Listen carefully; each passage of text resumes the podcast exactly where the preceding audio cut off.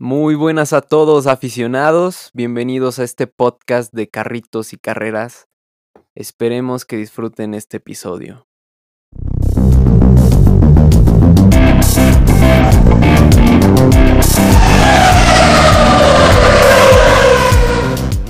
¿Qué onda gente? ¿Cómo están? Espero que estén bastante bien. Ya tuvimos acción en la pista, ya pasaron los test de pretemporada y estamos emocionados por esos. Chucho, ¿cómo estás? ¿Cómo está tu mañanita? Muy bien, muy bien. Primera vez que grabamos tempranito en la mañana. Sí. ¿Tú cómo este, estás? Bien, bien, ya despierto, llevo. Soy un poco menos flojo que tú, pero bien, este, estoy ansioso por grabar este podcast y, y platicarles de los test de pretemporada. Y más porque ya en unos días se, entre- se estrena Drive to Survive, que es una serie que ya llevamos mucho tiempo esperando desde que se acabó la temporada. Yo estoy igual emocionado por Drive to Survive. Ya saben, véanla para estar al tanto de lo que ha pasado en las últimas temporadas. Y pues no sé, vamos a darle, ¿no? Con esto de las pruebas, ¿qué, qué te parecieron? Para mí estuvieron bastante interesantes. Digo, hubo algunos eventos como el como la tormenta de arena que pues retrasaron un poco el las pruebas, pero en general yo creo que estuvieron bastante interesantes. Hay que recalcar que estas pruebas no son no hay que verlas con el ojo competitivo, sino más bien con el cómo desarrollan el carro, cómo lo mejoran antes de la primera ronda de la temporada. Y no sé, ¿a ti qué te parecieron? Exactamente, Chucho. O sea, para empezar hay que decir, mucha gente se está fijando demasiado en los tiempos. Se está, o sea, ve que Kimi Raikkonen estuvo arriba de mm, este Lewis Hamilton, que Bottas estuvo atrás de Nissani un rato. Hay que, muchachos, o sea, hay que ponernos en la línea y saber que estos, estas pruebas de pretemporada no son clasificaciones, o sea, eh, no están dando lo máximo por el para que el coche vaya lo más rápido posible, sino es que están haciendo diferentes pruebas, ritmos de carrera, ritmo con tanque lleno de gasolina, es decir, que va a ir mucho más lento que con llantas más rápidas y con el tanque casi vacío, que es como cuando se hacen las clasificaciones. Entonces, no salgan a conclusiones, nada de lo que vimos en estas pruebas es algo pues ya definitivo. No porque a Mercedes, que es el primero que quiero tocar, le haya ido no tan bien como las otras escuderías. Podemos decir que fue la que más sufrió al inicio y durante, que corrieron muy pocas vueltas comparado con otras escuderías, tuvieron muy poco kilometraje.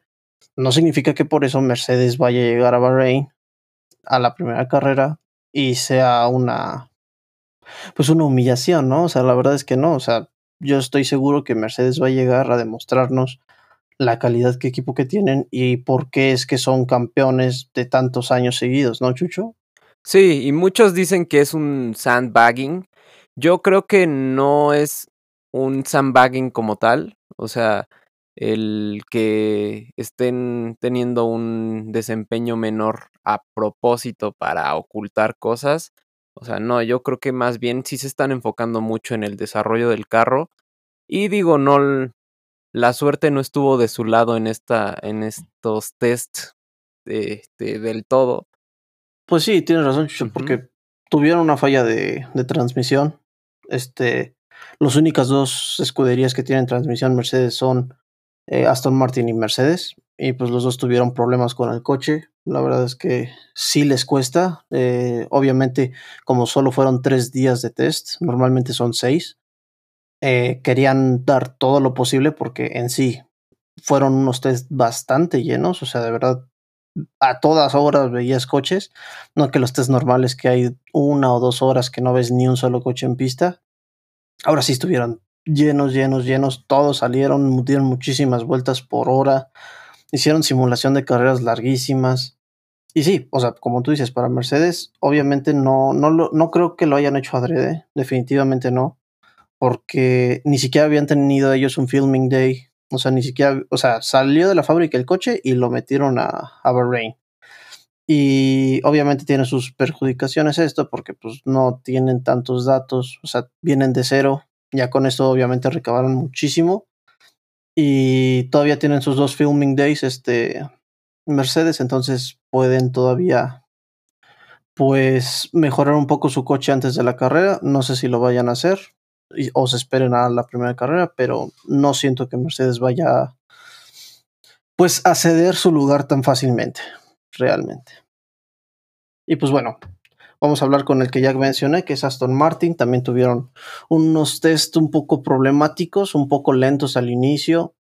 Eh, también el coche de Sebastian Vettel tuvo un problema. Chucho, ¿viste el casco de Sebastian? Está horrible, ¿no? O sea, yo siempre he estado choleando los, los estos, los cascos de Sebastian. Y yo sé que hizo un trato con Best Water Technology, etc, etc. Pero no, de verdad, un coche tan bonito y con un casco rosa de ese. Sí. No, no sé, no me gustó. Justo eh, cuando lo vi en algunas fotos antes, pensé que era así como de, ah, el casco de Stroll de la temporada pasada antes de que revele el suyo. Pero luego vi que era el de Fettel y fue como, pues no. Sí, no. no, no. No, sí, yo también me quedo así. O sea, comparándolo con el de Stroll, que está tan bonito. O sea, de verdad el de Stroll yo creo que es de mis cascos favoritos si no es que el favorito. Está súper bonito, súper sencillo, las alitas a los lados se ven padrísimo. Y luego pones el defete, el rosa, que el coche es verde. Y luego ponen ese rosa, rosa chillón. Ay, no, no, me gustó nada. Siento que, siento que le quitaron la clase. Sí, un poco. Pero bueno, regresando al... Ajá. Ajá. En resumen, Aston Martin tuvo un, pues, unos test de pretemporada difíciles. Después ya vamos a pasar a unas dos escuderías que esperábamos poco de ellos y nos están dando muchísimo, que es Alfa Tauri y Alfa Romeo. Las dos súper constantes, súper rápidos. Los pilotos demostraron tener calidad y nada más impresionante que Yuki Tsunoda. ¿Qué pensaste de este muchacho, Chucho? Yo creo que de todas las pruebas es quien más me, me impresionó. Digo, sí ya ha tenido bastantes vueltas. Eh, como novato en los carros anteriores, pero aún así este, su desempeño en estas pruebas fue, fue bastante bueno.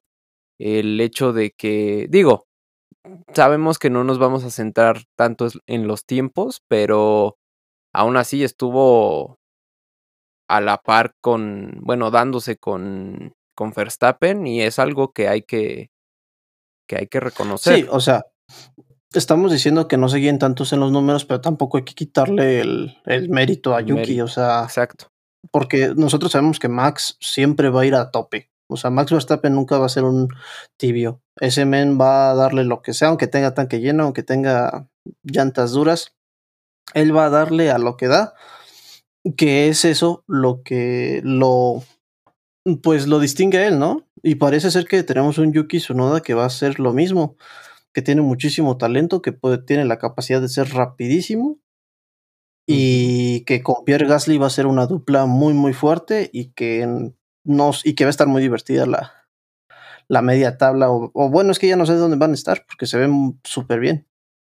Sí, y en general las dos filiales de Red Bull creo que van a hacer buen trabajo esta temporada, o sea, la Red Bull como conglomerado va a estar potente.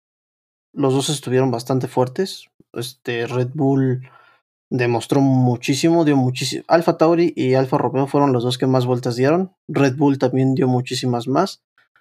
No, no que ellos, o sea, dieron muchas vueltas comparado con Mercedes o con este Aston Martin. Y creo que estuvo bien porque Checo lo que hizo fue probar su fuerte, que es el, el ritmo de carrera, dar muchas vueltas con neumático duro siendo lo contrario a Max Verstappen, ¿no? Que Max obviamente lo que quiere es destrozar tiempos, destrozar récords. Checo es una persona constante y es por eso que no nos podemos, pues, basar en los tiempos de Checo. no podemos decir que porque Checo acabó en octavo la última, eh, la última ronda, significa que en carrera va a acabar en octavo, ¿no? Así porque mm, en una carrera no puedes ir al máximo todo el tiempo si vas al máximo todo el tiempo, o se te va a acabar la gasolina, o vas a tener que cambiar de llantas más rápido, y etc, etc. Y lo que Checo es es que es un estratega, o sea, él es un carrerista, no es un su fuerte no es la clasificación, que no es lento, pero tampoco es tan rápido como Max. Él va a ganar carreras con su constancia. Así es. Que es lo que está pasando también con otros, por ejemplo, Valtteri Bottas, Luis Hamilton. Luis es completo, o sea, Luis en clasificación es una bestia y en, y en carrera sabe cuidar sus llantas, sabe llegar con tres llantas. O sea, Chucho, ¿qué otro puede hacer eso? Justo. Pero bueno, justo, sí. retomando con Alfa Romeo, Kimi Raikkonen y Antonio Giovinazzi se vieron bien, hicieron tiempos competitivos eh, con sus respectivas pruebas. eh, y sí, la verdad se vieron bien. Este, ahora quiero que hablemos de los contendientes de media tabla, o sea, de, de Best of the Rest, que siendo, siendo McLaren, Alpine. Los vi fuertísimos, la verdad. O sea, Alpine me impresionó. Este, yo pensaba que Ocon iba de, todavía no podemos decir nada, te estoy diciendo. No podemos decir que Ocon va a tener mala temporada porque a Alonso le fue súper bien en los test. Pero viniendo esto, yo vi a Fernando Alonso súper fuerte, pensando que se iba a tardar en acostumbrar otra vez al coche.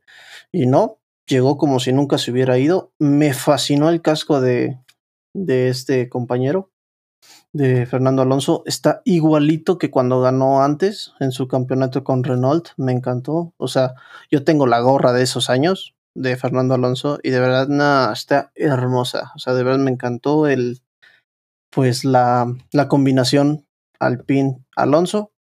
Eh, yo creo que Alpine eh, lo- los vi bastante constantes en las pruebas, o sea, no tuvieron tanto tanta falla y pues sí vienen fuertes.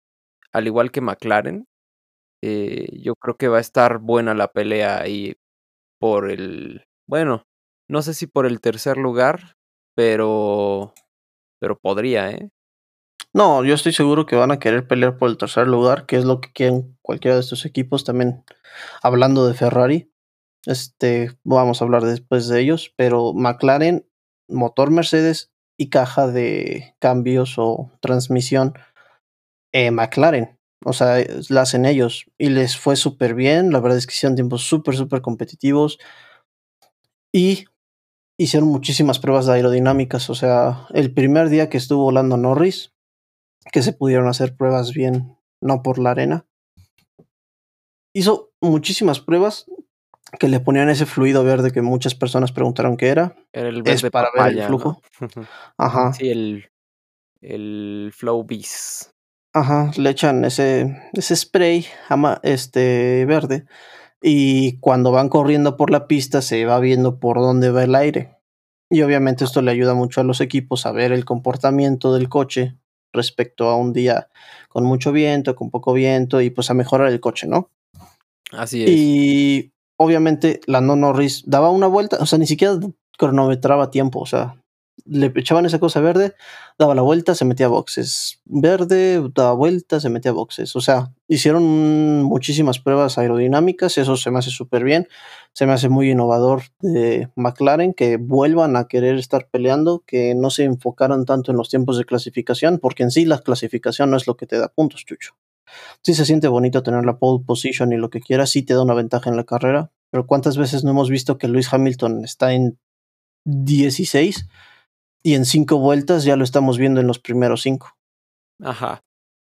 Digo, a menos que metan la sprint race, pero eso es otro tema. Mm, Sí, eso la verdad es que no, no, no lo sé, no sé qué vayamos a querer, pero es que lo que estaba viendo de eso, Chucho, es que mucha gente trabaja los viernes y si meten la clasificación el viernes, mucha gente no la podría ver, porque en los grandes premios, pues los viernes son los Sí, días no. más vacíos. O sea, hay gente que trabaja esos días, normalmente es que por eso lo hacen más tranquilo.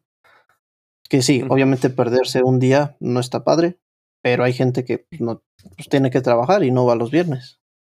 Pero bueno, ese es tema de otro episodio. Y vámonos con Ferrari. Eh, nosotros sabemos que no le hicimos la, pues el capítulo de las liveries.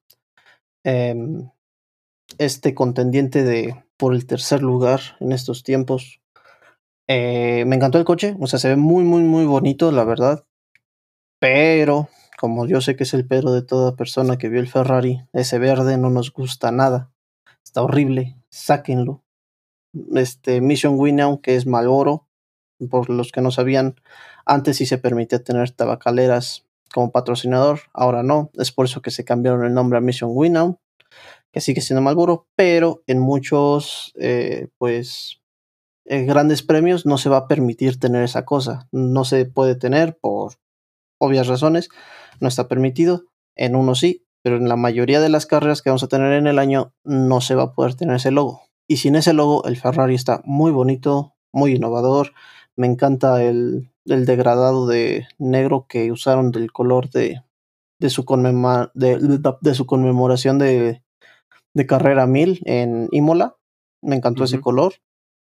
Y, las, y los números como con brochetada pintadas a mano, se ve padrísimo. La verdad, se ve muy bonito el coche Ferrari, se ve que es un coche muy trabajado físicamente, se ve que le echaron ganas para mejorarse y en los test de pretemporada pues no les fue mal, la verdad, se ve que cumplieron con lo que querían y ya, Chucho, ¿opinas Ferrari? Sí, igual el pero de todos ese verde, pero también quiero recalcar la nariz que, que traen. Es una, una belleza exótica, ya decía yo, ¿no? Como que está rara, bueno, es la más diferente de todos, pero a mí me gustó cómo se ve. Sí, no, a mí también me, gustó muchísimo. Yo creo que es la nariz más diferente, por lo tanto, bueno, por exótico, realmente mientras más raro, más exótico y más llamativo es. Y la verdad es que yo sentí que es la nariz. Bueno, no, es que también la nariz de los Mercedes y de Aston Martin, que también tengo que comentarte, Chucho. ¿A poco no? Ya con luz del sol y corriendo el Mercedes y el Aston Martin se parecen muchísimo. O sea, de verdad los veo y digo, ah, ahí viene Hamilton. Ah, no, es Lance Stroll. Sí, sí. Sí, yo no quería que se repitiera, pero pues ahí está. sí, no, mínimo, como tú decías en episodios pasados, con el rosa decías, bueno, ahí viene el Racing Point. Pero ahorita no, están muy, muy, muy parecidos. Pero volviendo a Ferrari, el coche se ve bien, siento que van a mejorar mucho comparado con la temporada pasada y que la pelea por el tercer lugar va a estar muy buena y sin porque McLaren también va a estar pisándole los talones a Mercedes y a Red Bull. Y pues bueno, vamos a pasar a tabla un poco más baja, Chucho, que son los dos equipos que yo vi más débiles, los que no no los vi como pues convencidos de que pueden llegar a hacer algo, que son Haas y Williams. Vamos a empezar con Williams que yo vi que el primer día estuvo este Nisani, un piloto de Fórmula 2 que ni siquiera está peleando en este momento por una superlicencia. O sea, no le está yendo súper bien. No es como que sea una, una maravilla como tenemos a Elliot, que ese men debería tener un asiento este año en Fórmula 1. Pero Nisani ni siquiera está compitiendo, ni siquiera, o sea, para que se den una idea, no pasa del sexto lugar en Fórmula 2 o sea, para que alguien sea digno de Fórmula 1, tiene que ganar o ser campeón de, la Fórmula GP o de Fórmula 3 o de Fórmula 2. Y este chavo no pasa de sexto lugar. O sea, a mí lo que me enoja de Williams es que si tienen un piloto tan bueno como George Russell, ¿por qué no le dan ese día completo a George Russell? O sea, si no quieren tener a Latifi los, eh, el mismo tiempo que Russell, está bien. Tengan dos días a Russell y un día a Latifi, porque pues por obvias razones, ¿no? Pero vienen y me meten a Nisani y le quitan tanto tiempo a Russell y tanto tiempo a Latifi.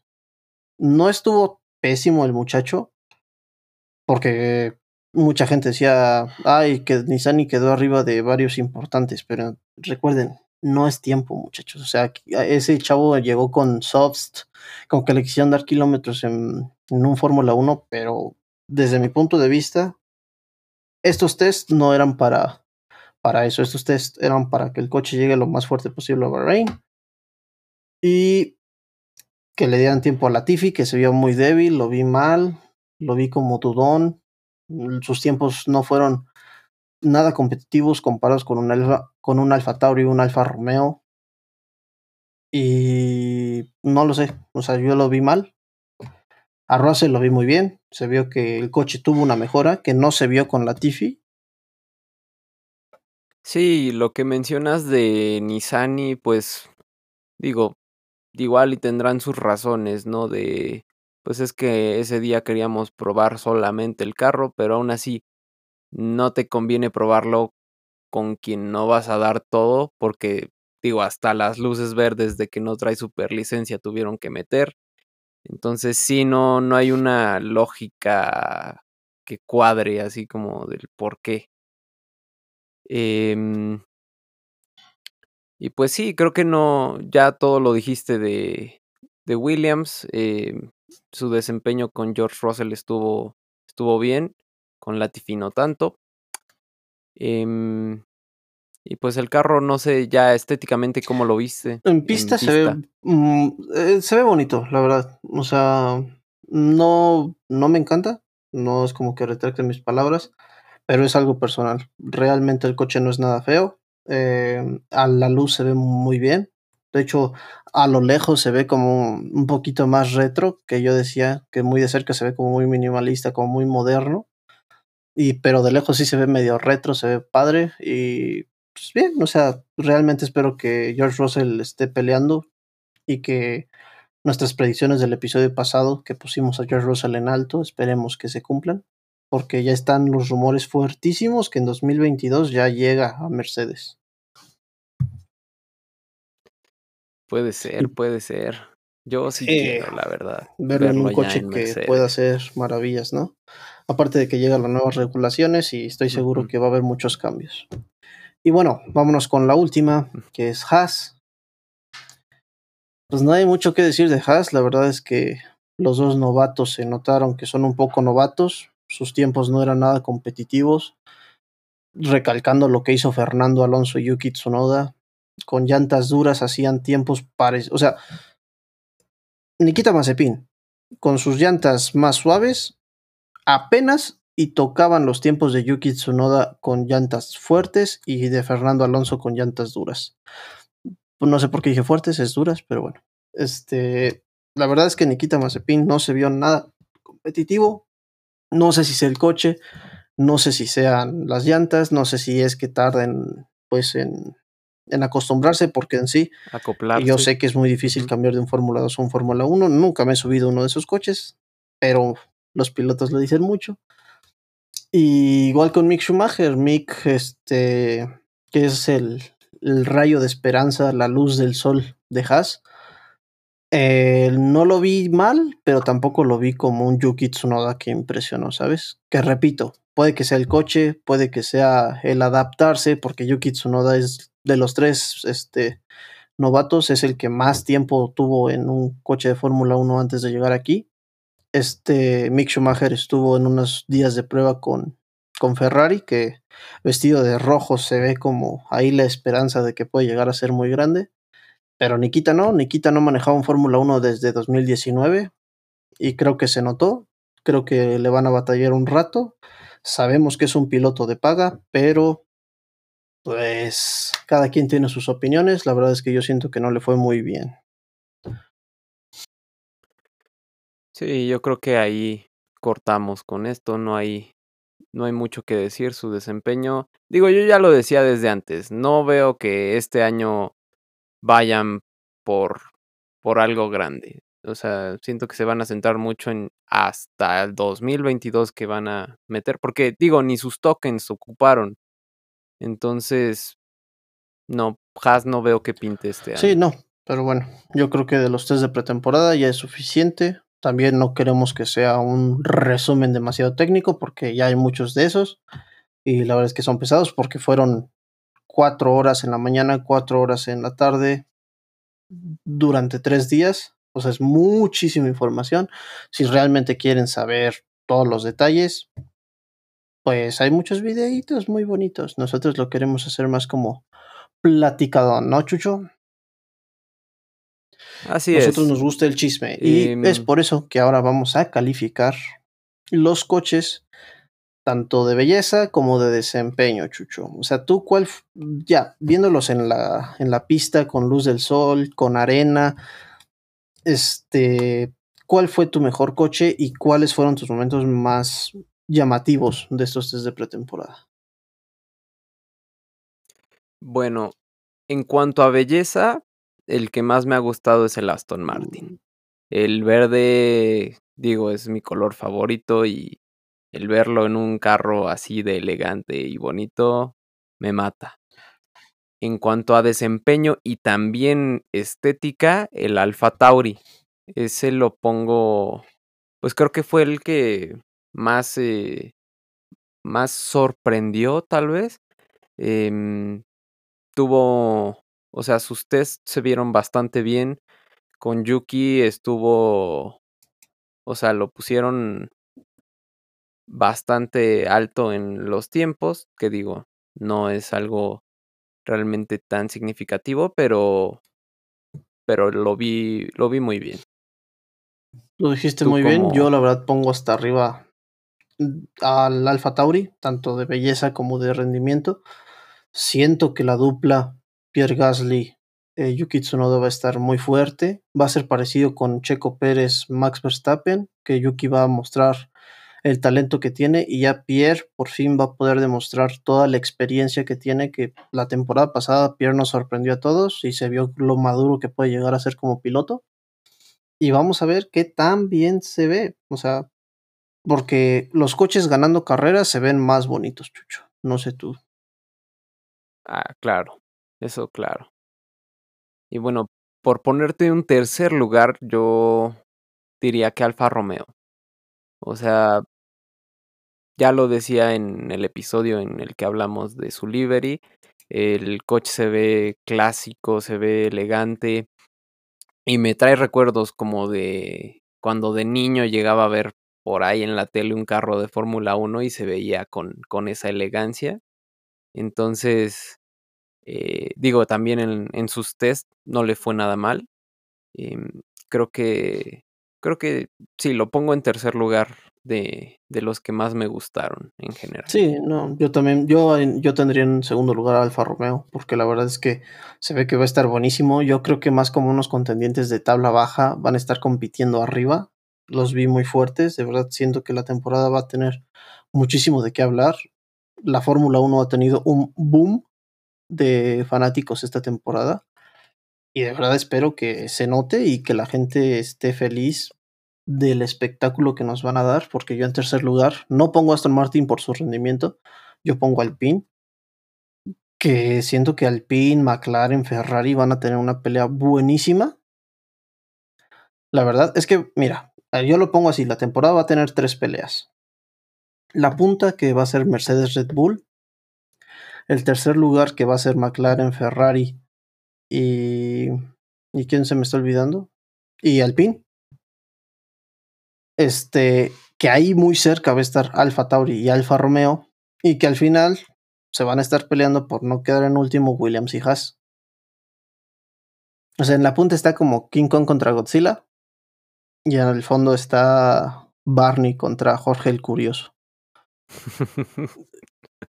y pues ya, o sea, siento yo que la temporada va a estar buenísima, siento que va a haber peleas en todos lados, tal vez de diferentes categorías, pero muy bien, yo veo los coches increíbles. Chucho, ¿cuál fue el coche que más, que menos te gustó más bien? ¿Que más se te hizo feo? Que, que digas, no, este coche no va a hacer nada.